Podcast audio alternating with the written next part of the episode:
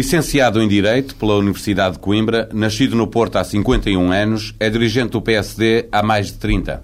É vice-presidente de Manuela Ferreira Leite e foi ministro da Justiça no governo de Santana Lopes. José Pedro Aguiar Branco é o convidado da TSF e do Diário de Notícias. Bom dia. Olá, bom dia. Bom dia.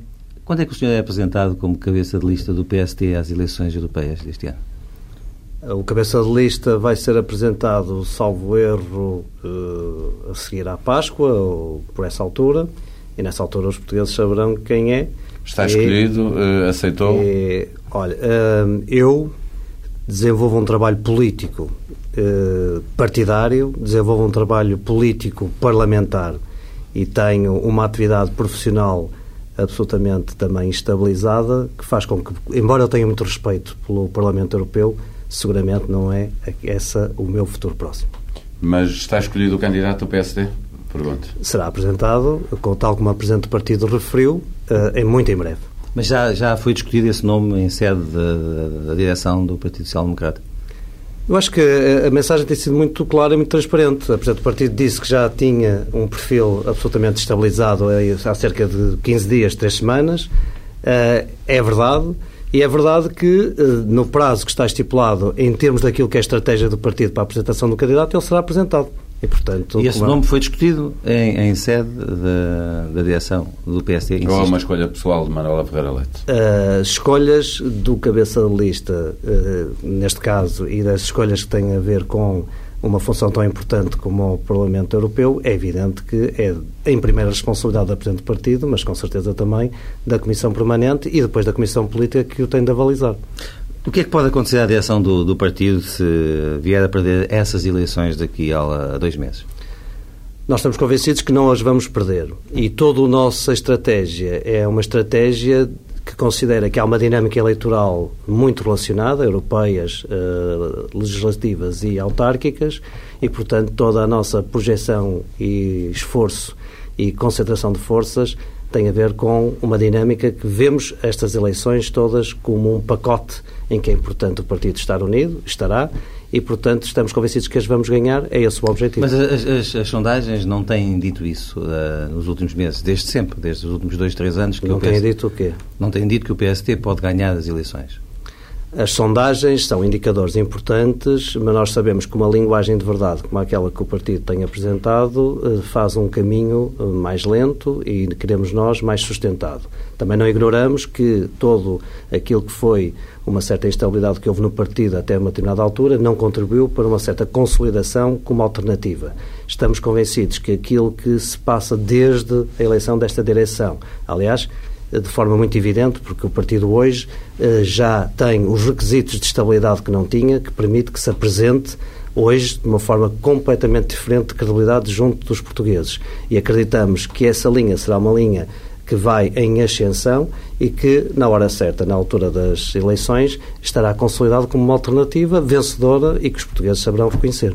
E mas não receia que as estruturas do PSD possam desanimar com um mau resultado nas europeias e que se desmobilizem para as outras eleições? Eu, eu, se o pressuposto que está a dizer acontecesse, ou seja, eh, mau resultado, é evidente que maus resultados uh, desmotivam. Nós acreditamos é que não vai haver... uh, as estruturas do Quem PSD? tem acompanhado uh, aquilo que têm sido as iniciativas, quer da Presidente do Partido, junto das distritais, portanto, em manifestações internas, eh, em atividades internas. E também aquilo que tem sido a adesão absolutamente satisfatória, eu diria até eh, de grande valor acrescentado nos fóruns Portugal de Verdade têm sido realizados, onde há um acompanhamento eh, de participação e um acompanhamento via internet que tem sido um êxito. Ainda agora em Setúbal, por exemplo, tivemos mais de 1.500 pessoas a acompanhar uh, esse fórum sobre segurança, que é um tema, aliás, de grande preocupação dos portugueses. Eu diria que, neste momento, uh, as bases do partido, as estruturas do partido e o sentimento de unidade em torno desta direção é inequívoco. Os restantes partidos com assento uh, na Assembleia já fizeram saber que gostariam de ter as eleições autárquicas separadas das legislativas no final deste ano. O PSD, Sim. o que é que pensa nessa matéria? Repare que aquilo que me espantou nessa matéria é que, logo na entrada do ano, o Primeiro-Ministro, quando devia estar preocupado com a grave crise que o país atravessava, uh, foi ele que levantou logo a questão de, do calendário eleitoral. Na primeira entrevista que fez tinha, na entrada deste ano. Gilo, que tinha feito três meses antes, numa entrevista à TSF e ao DN, tinha dito exatamente Peço que queria as desculpa eleições não ter, lido com a devida, uh, não ter lido com a devida atenção, mas sobretudo, talvez, uh, porque era a primeira declaração e normalmente do aquela do ano tem uma particular uh, evidência, Uh, foi ele que e a posição do PSD é... foi ele que se manifestou preocupado. Eu diria que para o PSD a preocupação primeira não é a do calendário eleitoral. Uh, as eleições, uh, sejam elas da forma como decorrerem do ponto de vista calendário, o partido terá que estar preparado e terá que estar com capacidade de as vencer. Portanto, para nós não é uma preocupação primeira a lógica mas já da, agora, da Mas já agora, como é que preferiria o PST que esse calendário fosse elaborado? Com as duas eleições no mesmo dia no... ou em momentos separados? As europeias já sabemos quando é que vão ser e essas ainda houve um, houve um ensaio. São, essas são marcadas mas houve um ensaio. O Primeiro-Ministro é que, na altura, em janeiro, eh, preocupado com a dinâmica eleitoral e não com aquilo que era a crise dos portugueses, chegou a ponderar, chegou a, a, a ponderar se haveria uma concepção de, de, antecipação. Portanto, eh, e essa ficou uh, absolutamente estabilizada. A outra, no momento certo, será objeto. Então faço-lhe a pergunta de outra forma. Uh, o PSD não ficaria, não, não, não, não desdenharia que as duas eleições se realizassem no mesmo dia? Uh, uh, podemos fazer, a contrário senso, uh, as nossas análises ou, sem ser a contrário senso, diretamente. aquilo que eu lhe digo é não é uma preocupação nossa a lógica do calendário eleitoral. Então Nós estamos preparados para as disputar e com disputar com capacidade vencedora qualquer que seja o calendário eleitoral. Há de haver um momento que não é agora, mais para a frente, toda essa matéria será equacionada entre os partidos políticos e entre também aquilo que será as conversas com o Sr. Presidente da República. Na altura, Deixe-me fazer uma terceira tentativa. Como todos os partidos têm assento parlamentar, eh, estão de acordo que as eleições não devem ser juntas, legislativas e autárquicas, como o PSD até desvaloriza a questão de, de do calendário eleitoral, não haverá problema pelo PSD em que elas se realizem separadamente. Ai, não há problema nenhum. Fica, portanto, à espera de uma decisão do Governo e do Presidente da República uh, a esse propósito. Há uma metodologia. A metodologia é, uh, na altura certa, o Sr. Presidente da República consulta os partidos políticos sobre a data da marcação das eleições. Nessa altura, o PSD terá eh, e expressará a sua opinião. Não é uma prioridade da preocupação do PSD a dinâmica do calendário eleitoral. Os portugueses, não há seguramente nenhum português neste momento que esteja preocupado em saber se as eleições são, ao mesmo tempo, se para estão preocupados com outras coisas económica, que são muito estar. mais... Para o PSD, uh, esse argumento tem peso. O argumento económico de realizar as duas eleições no mesmo tempo permite uma poupança para o país. Esse argumento tem peso. Ah, acho que em termos do que isso significa propriamente é um custo dito, da democracia aceitável. Não, há, não, é, não, é, não, há, não devemos ter uma visão economicista dessas matérias. Não é? Acho que aí a razão uh, economicista deve ser a última, a meu ver, a ser utilizada, porque não é, seguramente, em termos de orçamento de Estado, nunca será nada suficientemente expressivo que seja uma situação que, que, pela via da economicidade é que nós vamos tomar a decisão. Acho que não. O PSD tem, tem uma presidente, tem vários vice-presidentes, o senhor é um deles, mas visto de fora, uh, normalmente uh, a sociedade tende a considerar que há um vice-presidente que é o, é o número dois do partido, Rui Rio. Porquê é que ele aparece tão pouco a dar a cara para o partido? Ele não aparece pouco a dar a cara pelo partido. Ele aparece sempre que é preciso uh, dar a cara pelo partido. O que se passa é que ele, uh, como é também Presidente da Câmara do Porto, como é óbvio, tem uma disponibilidade diferente de outros presidentes como eu, de outros vice-presidentes como eu.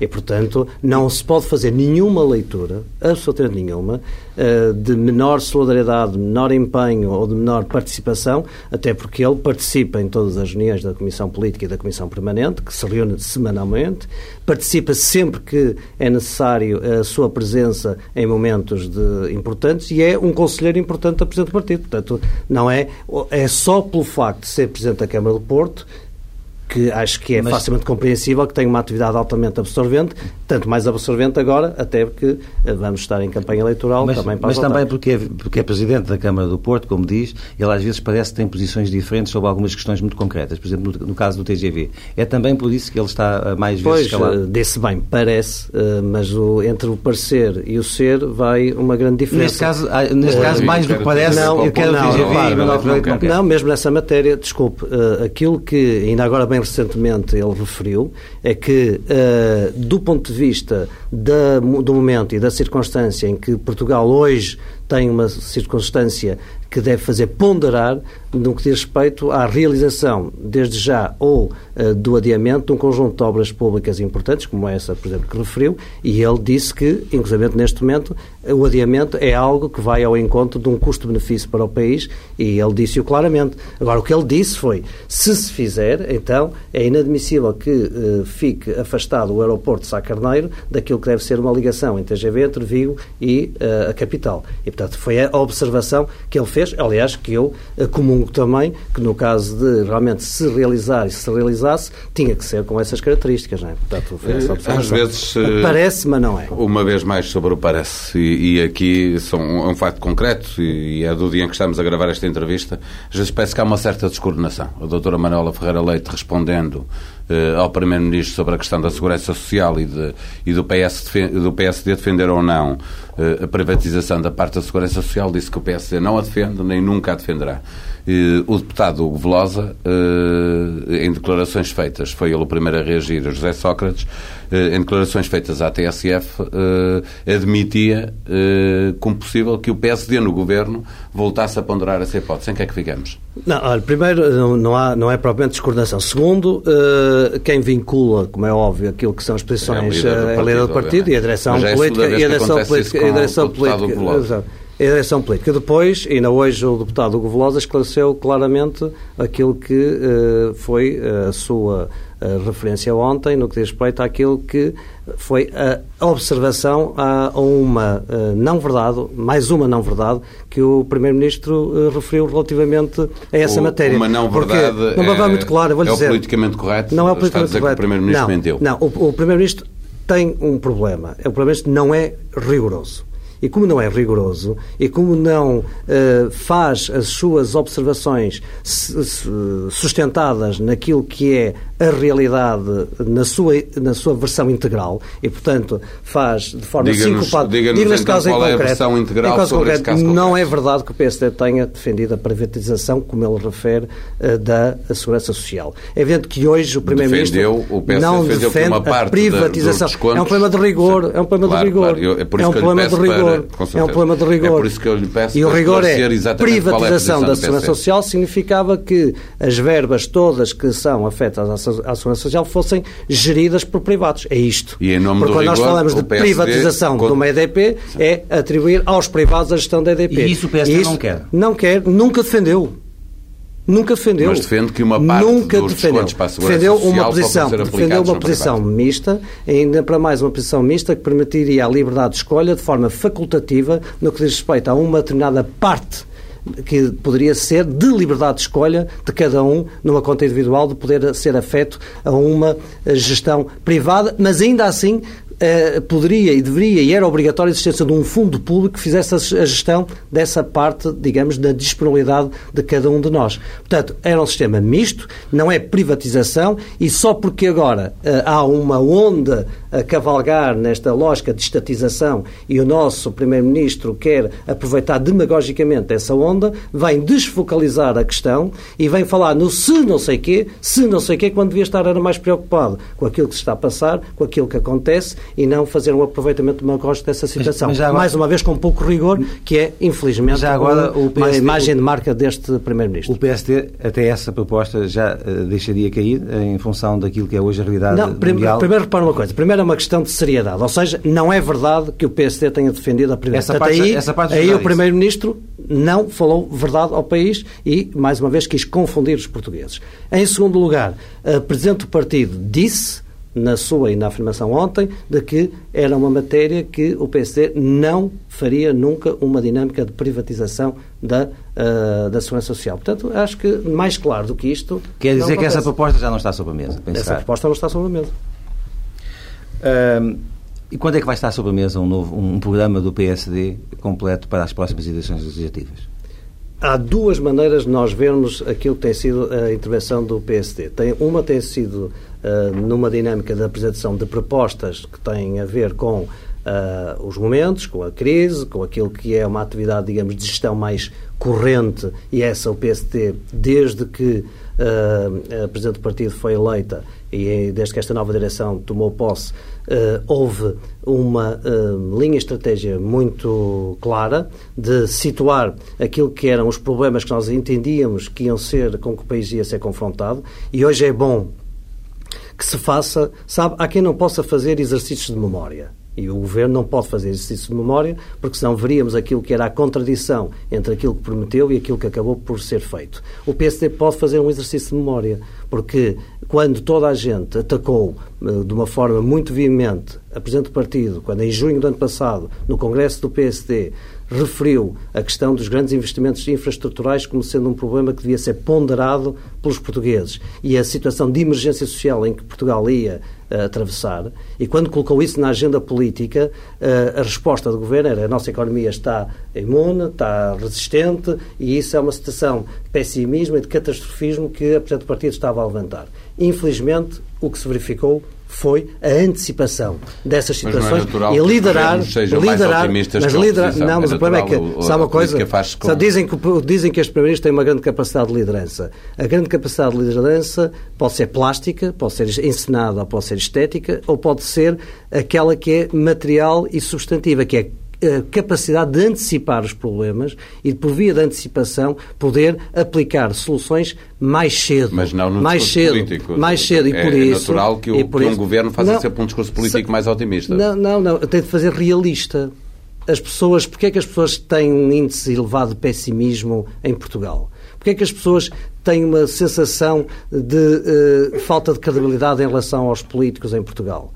Porque não há realismo, é um otimismo que não é sente em bases uh, verdadeiras e, portanto, as pessoas acabam por perceber a distância que vai entre aquilo que é uh, a realidade e aquilo que é o anúncio. E, e eu quero dizer que... E essa verdade que, que, a direção do PSD apresenta como sua marca, acha que está já a mobilizar uh, os portugueses para como eu disse a, há bocado, é, Como eu disse há bocado, a verdade e essa marca é uma marca que eh, demora mais tempo, mas é mais sustentada e, portanto, com menos, menos risco de criar frustrações. Mas deixe-me dizer, porque há bocado com a, a questão do programa... Quando é, quando é que temos programa eu sei, eu sei, mas para dizer que houve, desde essa altura até agora, houve apresentação de propostas em relação a essas situações que o PSD antecipou. Por isso apresentou no Orçamento de Estado propostas relativamente a matérias que tinham a ver com a criação de emprego, com a manutenção de emprego e com a criação de condições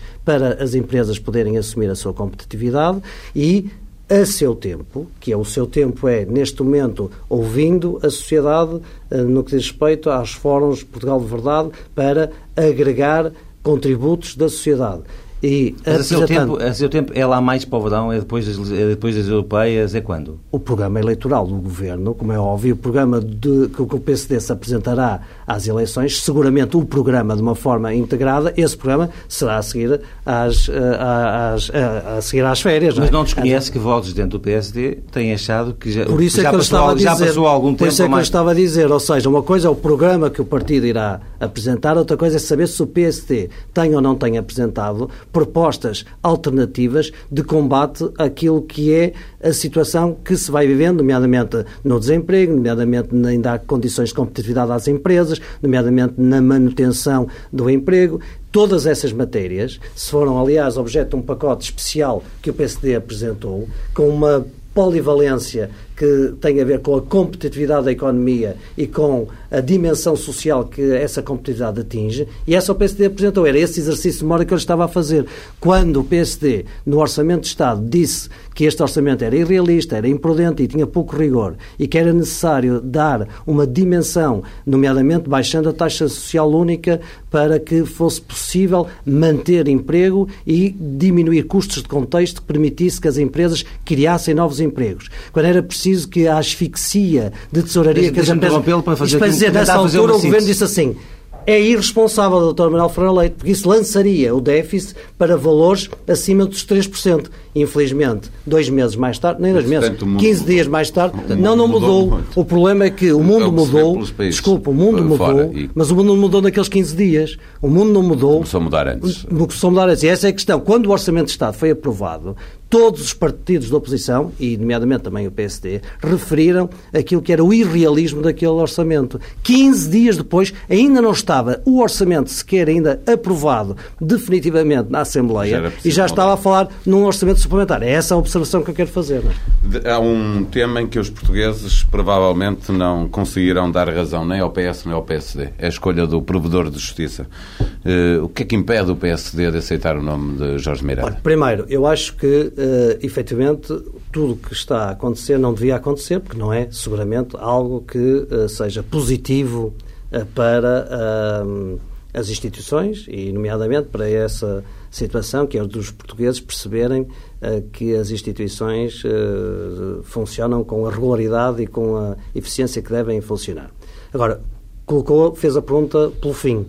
Não é o que é que impede que o PSD aceite o nome do Dr. Jorge Miranda, é porque é que a, a, metodologia uh, que o PSD acha que deve ser seguida, o PS não aceita. É a razão porque não aceita o nome de Jorge Miranda. Não, não, é, não, é não, não, não. A questão é assim, uma coisa é nós, pois, uma coisa é nós discutirmos primeiro os princípios e depois as questões das não, pessoas. Não são já o Dr. Jorge, qualquer pessoa, qualquer pessoa que é uma pessoa como o Dr. Jorge Miranda, como o, o Dr. Arnaud, todos esses nomes que foram lançados, o Dr. Rui Alarcão, todas as pessoas que o Partido Socialista foi lançando como nomes e dando a conhecer que eram os seus nomes, são pessoas que, do ponto de vista da sua honorabilidade, da sua respeitabilidade, merecem todo o respeito. Eh, portanto, não, há, não está em causa a questão de nomes, está a questão de saber se em democracia e num cargo como a Provedoria de Justiça, que deve ter, não deve só ser, mas deve parecer também de grande independência, não é contra poder, é de independência em relação ao poder, e sabe que o simbolismo das coisas é importante, se deve ou não deve esse simbolismo estar expresso na medida de quem indica o nome. Doutor Guilherme Branco, mas é isso, isso. Isso, isso, as pessoas de fora não, não, podem, não podem saber se, esse, se, esse, se, essa negociação está a ser feita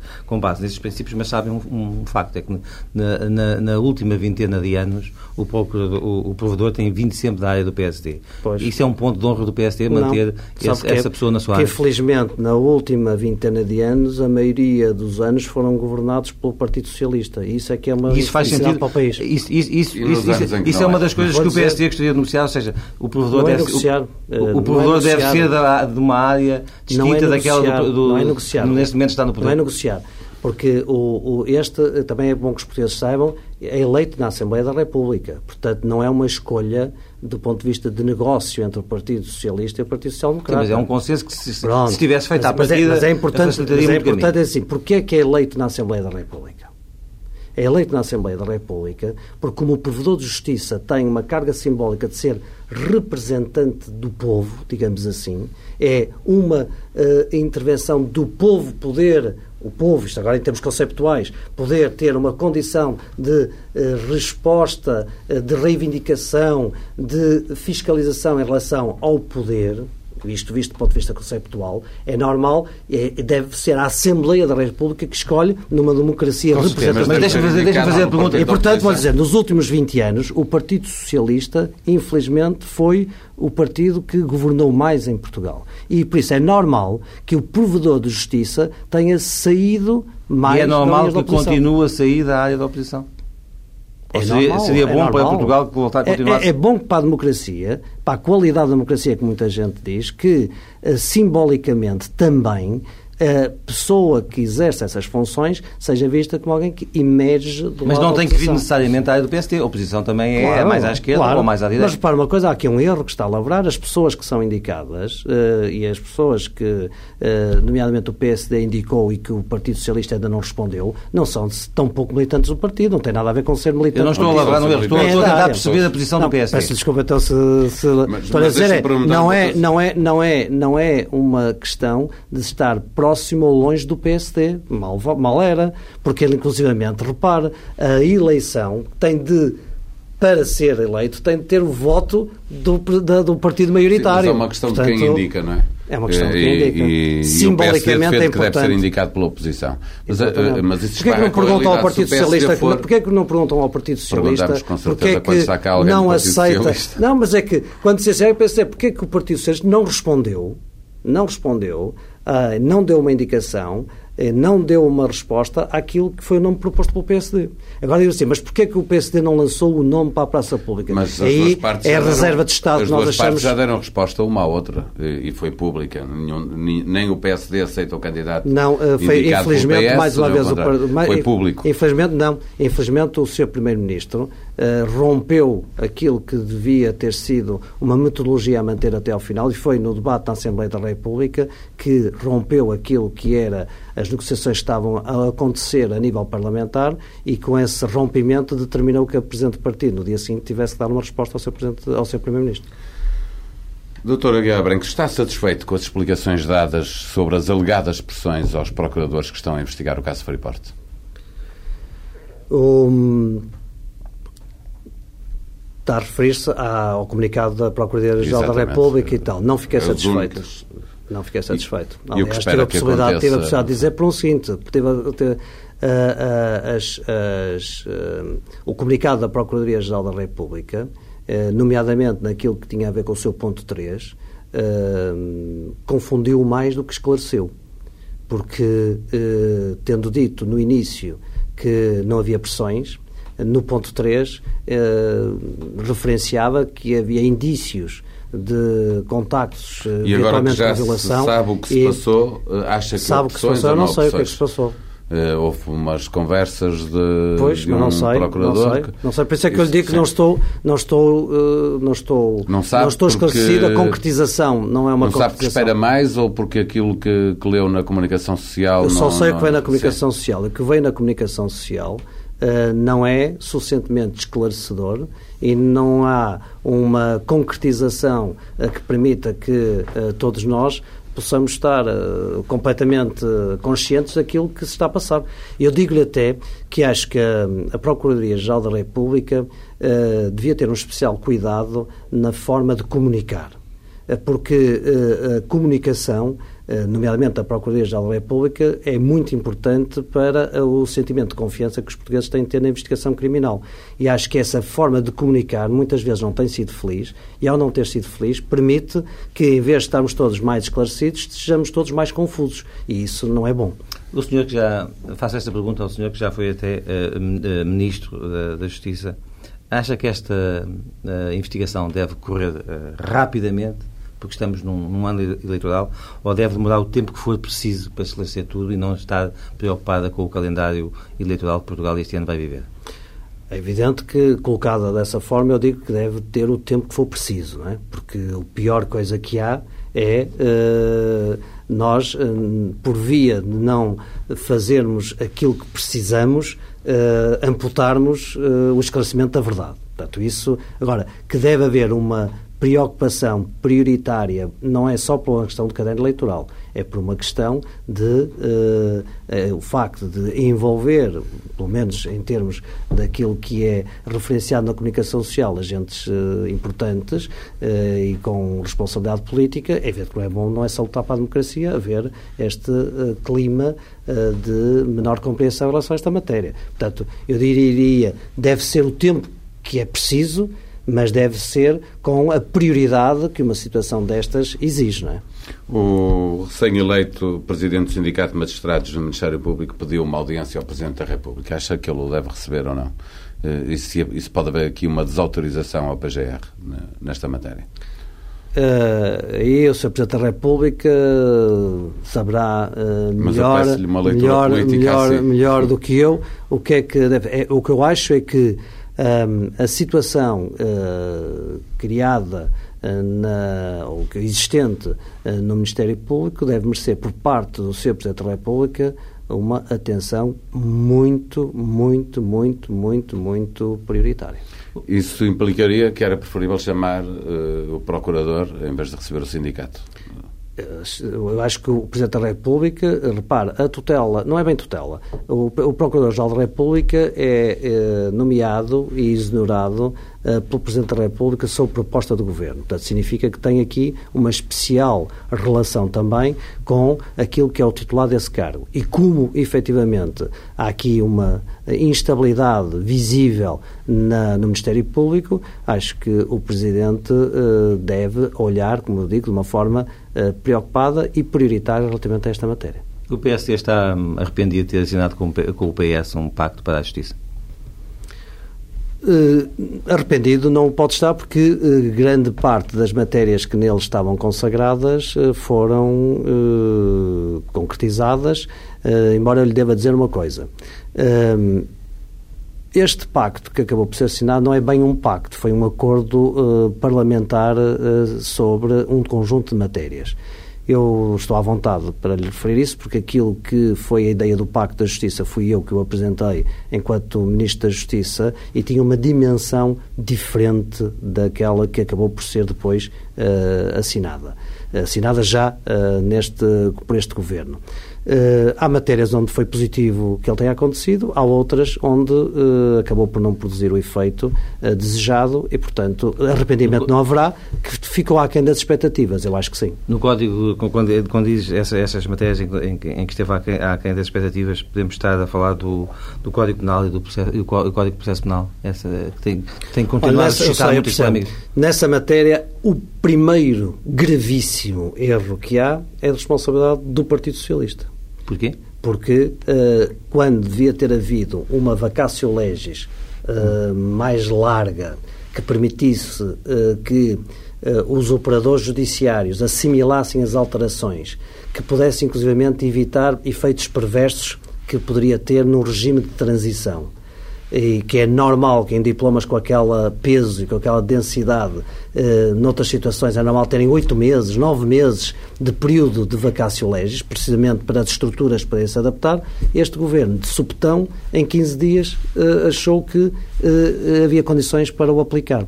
Esse é o primeiro pecado original que teve consequências muito grandes. E ainda não foi no... ultrapassado as consequências desse, iniciativa? Há, há, muitas das situações que hoje se dizem, de libertação, de situações de que estavam de, de, cumprir penas de prisão, de situações onde uh, houve uh, isso que dá sempre um certo alarme social, que é de quem está preso ter sido liberto de processos que não puderam ser concluídos numa determinada matriz, que estavam as investigações de uma determinada dinâmica em função de um determinado código código e que por isso não houve possibilidade de uh, acelerar até um conjunto de investigações que tinham que ser aceleradas, é evidente que hoje, neste momento, estamos a sofrer, numa parte não negligenciável do que se está a viver, as consequências destes códigos terem entrado uh, de uma forma muito, muito acelerada. Não é?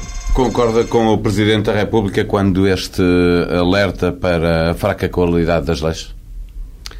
Uh, acho que uh, o processo legislativo é um processo uh, que, em muitas das situações, devia ter mais qualidade.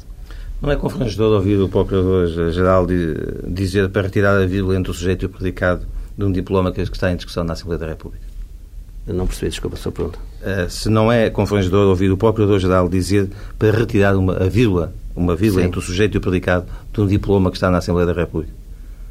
Disse-o há, há, pouco tempo, a propósito não desse comentário. Mas, isto é, isto é ouvindo com... isto, fica incomodado como deputado? Eu... Saber que há leis que são feitas na Assembleia da República em que há uma vírgula entre o sujeito e o predicado. Uh é evidente que se isso acontece, é evidente que não devia acontecer. Agora, uh, acho que talvez seja melhor o seu procurador uh, também ter uma preocupação sobre as vírgulas entre predicados que existem uh, na sua casa, que a gente tratará de, no Parlamento, eliminar essas situações e repará-las. Mas que avaliação é que faz de, do mandato de Pinto Monteiro? Acho que tem, como em todos, aspectos positivos e aspectos negativos. Uh, acho que, como lhe digo, uh, e acho que não está em causa uh, a parte daquilo que tem a ver com a preocupação, e essa acho que é positiva, a preocupação de eh, dar uma maior transparência, de tentar mostrar e desacralizar muita daquilo que tem a ver com o exercício da investigação criminal, e esse é positivo. Para que haja uma maior proximidade e as pessoas possam compreender e que não fique a ideia de haver opacidade na, na, na investigação criminal e numa situação tão importante como é o Ministério Público. Esse é o aspecto positivo.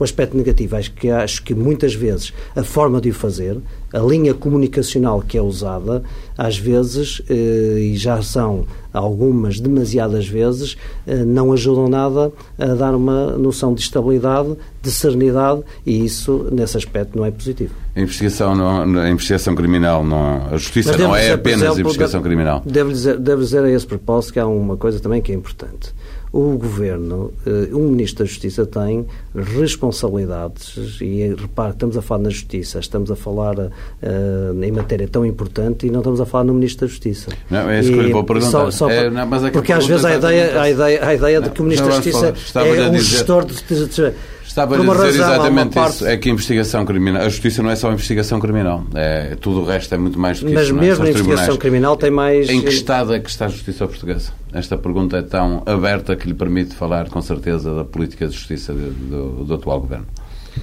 Uh, a justiça portuguesa não está bem. Uh, e é um dado público e notório de que aquilo que era a credibilidade eh, que era necessário que a Justiça eh, tivesse, não é só uma questão da morosidade da Justiça, é da confiança e da credibilidade que os portugueses podem depositar no sistema judicial. Infelizmente, não uh, teve uma linha de restauro, mas sim uma linha de alguma maior Algo degradação. responsável ou todos são responsáveis? Olha, o primeiro responsável é o seu Primeiro-Ministro, porque logo no seu discurso de abertura, de tomada de posse, não sei porquê, uh, tomou como inimigo de como inimigo primeiro as magistraturas, se bem se lembram, o problema parecia que o problema todo da justiça Estava tinha a ver com as férias judiciais e que os magistrados eram uns preguiçosos. essa Mas situação, era preciso fazer alterações essa situação, aí, não, na sua opinião? Uh, na justiça era preciso fazer uma reforma global da justiça, tanto que eu até achei que o pacto era essencial. Só que este governo fez reforminhas, e ao fazer reforminhas, é evidente que aqui e acolá teve algumas medidas acertadas, mas a imagem global, por exemplo, uma coisa que a justiça uh, precisa é, é, é, o sentimento da autoridade, uma autoridade de credibilidade, autoridade de Estado, digamos assim. Ora, quando o Primeiro-Ministro é o primeiro a pôr em causa a autoridade que, por exemplo, a magistratura precisava de ter eh, para que fosse reconhecida junto dos cidadãos como um elemento de confiança no sistema de justiça, eh, está tudo dito. Portanto, eu diria que, eu diria que o primeiro responsável é o, é o, é o, Mas depois, repare... Mas veja com vontade ir ao segundo responsável, ao Ministro. O Ministro, por uma razão, repare, uh, por toda a concepção pessoal, que não é essa que está em causa, como é óbvio, mas repare, por exemplo, houve três diretores da Polícia Judiciária durante o seu mandato. Três diretores da Polícia Judiciária. E o que é que isso significa? E significa que não é propriamente um fator de estabilidade haver três diretores de Polícia Judiciária em menos de dois anos de, de mandato de um, de um governo.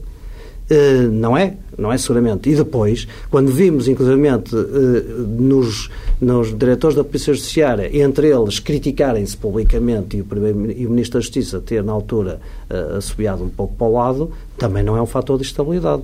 Portanto, há zonas de afirmação da autoridade do próprio uh, governo por via do Ministro da Justiça que, infelizmente, não aconteceram. Mas, mas, Isto faz depósito, sabe? Isto faz depósito, porque depois, quando as pessoas veem, uh, não veem o exemplo da autoridade do próprio governo, a degradação eh, verifica-se naquilo que é a relação entre os cidadãos e uh, o sistema. Mas vê aí mais, mais, escolhas que foram corrigidas ou uma tentativa de instrumentalização da investigação? Não, não, não, não faço observação quanto a juízes de detenção, faço uma observação quanto àquilo que é factual. E factual é que, seguramente concordará comigo, que não é fator de estabilidade haver, uh, num curto período, três diretores de, de uma uh, situação tão importante. Concorda é que, que este é um setor a precisar de reformas profundas e faço-lhe uma segunda pergunta. Se, uh, apelando à sua memória da experiência que teve como Ministro da Justiça, é possível fazê-las sem ter, uh, passa a expressão à perna, os operadores da Justiça, sejam eles juízes, magistrados? Uh, primeiro, é preciso fazer uma reforma global da Justiça. A Justiça é, hoje, em Portugal, uma das questões prioritárias a tratar. Segundo, é possível fazer sem ter à perna os, os operadores judiciários? É evidente que haverá coisas que desagradam a cada um dos operadores judiciais. Não há reforma nenhuma que seja possível fazer-se sem que isso não provoque perturbação eu próprio, quando estive no Ministério da Justiça e fiz a primeira alteração significativa a nível da formação dos magistrados, foi pela primeira vez que foi nomeada um não magistrado para estar à frente do Centro de Estudos Judiciários, eh, a doutora Anabela Miranda Rodrigues, e na para mais, eh, portanto, não magistrada e também pela primeira vez uma mulher. Isso causou perturbação. Mas uma coisa é nós termos uma situação que vai necessariamente pôr em causa alguns uh, interesses e vai pôr em causa alguns uh, direitos adquiridos que existem, outra coisa é estarmos a, a, fazer uma intervenção que é contra alguém sistematicamente e, sobretudo, que uh, diminui o seu estatuto e que, inclusive, põe em causa a sua autoridade e que, perante depois os portugueses, faz com que haja uma degradação do estatuto dessas, dessas profissões que são fundamentais, e nomeadamente a das magistraturas, que tem uma consagração constitucional, junto dos poderes. De uma situação à outra vai uma grande diferença. O senhor foi Ministro da Justiça no fugaz uh, governo de Pedro Santana Lopes. Uh, posso deduzir que teve uma, uma palavra a dizer no processo que fez com que Manuela Ferreira Leite para mudasse de opinião sobre as capacidades políticas de Pedro Santana Lopes e o tivesse uh, balizado como uh, candidato do PST à Câmara Municipal de Lisboa? Olha, um, o, o processo autárquico tem uma determinada metodologia e a formação da vontade num partido democrático uh, e que não tenha um clima de medo como tem o Partido Socialista. Se sim, se sim ou se não. Não, mas eu estou-lhe estou, estou a dar a, a, resposta que há um processo de formação de vontade que tem uma metodologia. Os candidatos autárquicos são primeiro uh, escolhidos a nível uh, conselheiro, depois distrital e depois vai à nacional. E, portanto, é um processo de formação de vontade conjunto. Teoricamente conjunto, é assim. não é? Teoricamente não, na é prática é assim. Na Mas, prática é assim. Uh, e não há nenhuma razão, não havia pode... nenhuma razão para votar o nome do Dr. Pedro Santana Lopes e estamos convencidos até que vai ser um bom candidato e que seguramente é um candidato vencedor em relação a um Presidente da Câmara que efetivamente mostra parecer que uh, não se veste bem na pele do Presidente da Câmara. E, portanto, acho que algum receio que vai graçando por aí uh, de quem não se revê no Dr. Santana Lopes é pelo risco de ver que efetivamente ele é um bom candidato vencedor. Dr. José Pedro Aguiar Branco, bom dia, muito obrigado por ter vindo à TSF e ao Diário de Notícias. Muito obrigado, eu.